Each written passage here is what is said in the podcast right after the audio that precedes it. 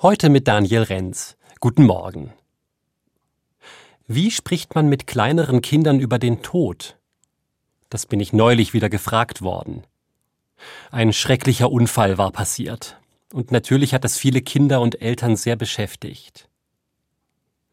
Ich habe da keine fertigen Antworten. Und natürlich kommt es immer auf das einzelne Kind an. Aber ein paar Dinge lassen sich schon sagen, finde ich.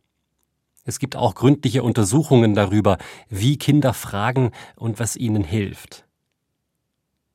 Wichtig finde ich es zunächst, den Tod ganz klar zu benennen und nicht indirekt zu sagen, jemand ist ganz weggegangen oder für immer eingeschlafen.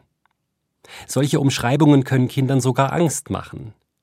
Wenn die Eltern weggehen, kommen sie dann nachher auch nicht mehr wieder? Oder ist das abendliche Einschlafen gefährlich?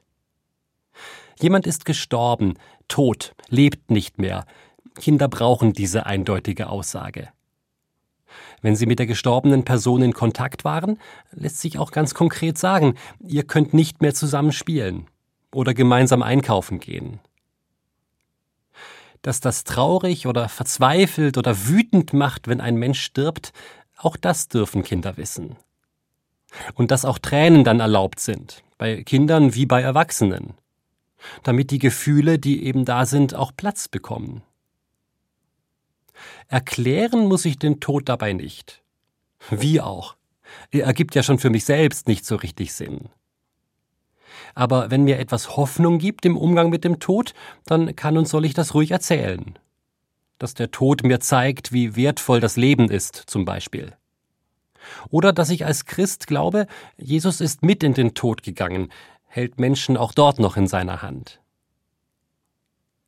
Wer mit Kindern offen über den Tod redet, begleitet sie damit bereits. Und natürlich geht das auch auf andere Weise, indem man gemeinsam malt, spielt, etwas vorliest. Dabei ist es hilfreich, die Kinder selbst entscheiden zu lassen, was sie gerade brauchen. Das kann ganz überraschend sein und sich auch rasch mal ändern. Nicht wir Erwachsenen bestimmen da den Zeitplan. Wie spricht man mit Kindern über den Tod? Am wichtigsten ist es wahrscheinlich, sich das tatsächlich zu trauen, die Angst zu überwinden. Und dann vielleicht zu merken, dass Kleine und Große sich gegenseitig tragen und Halt geben.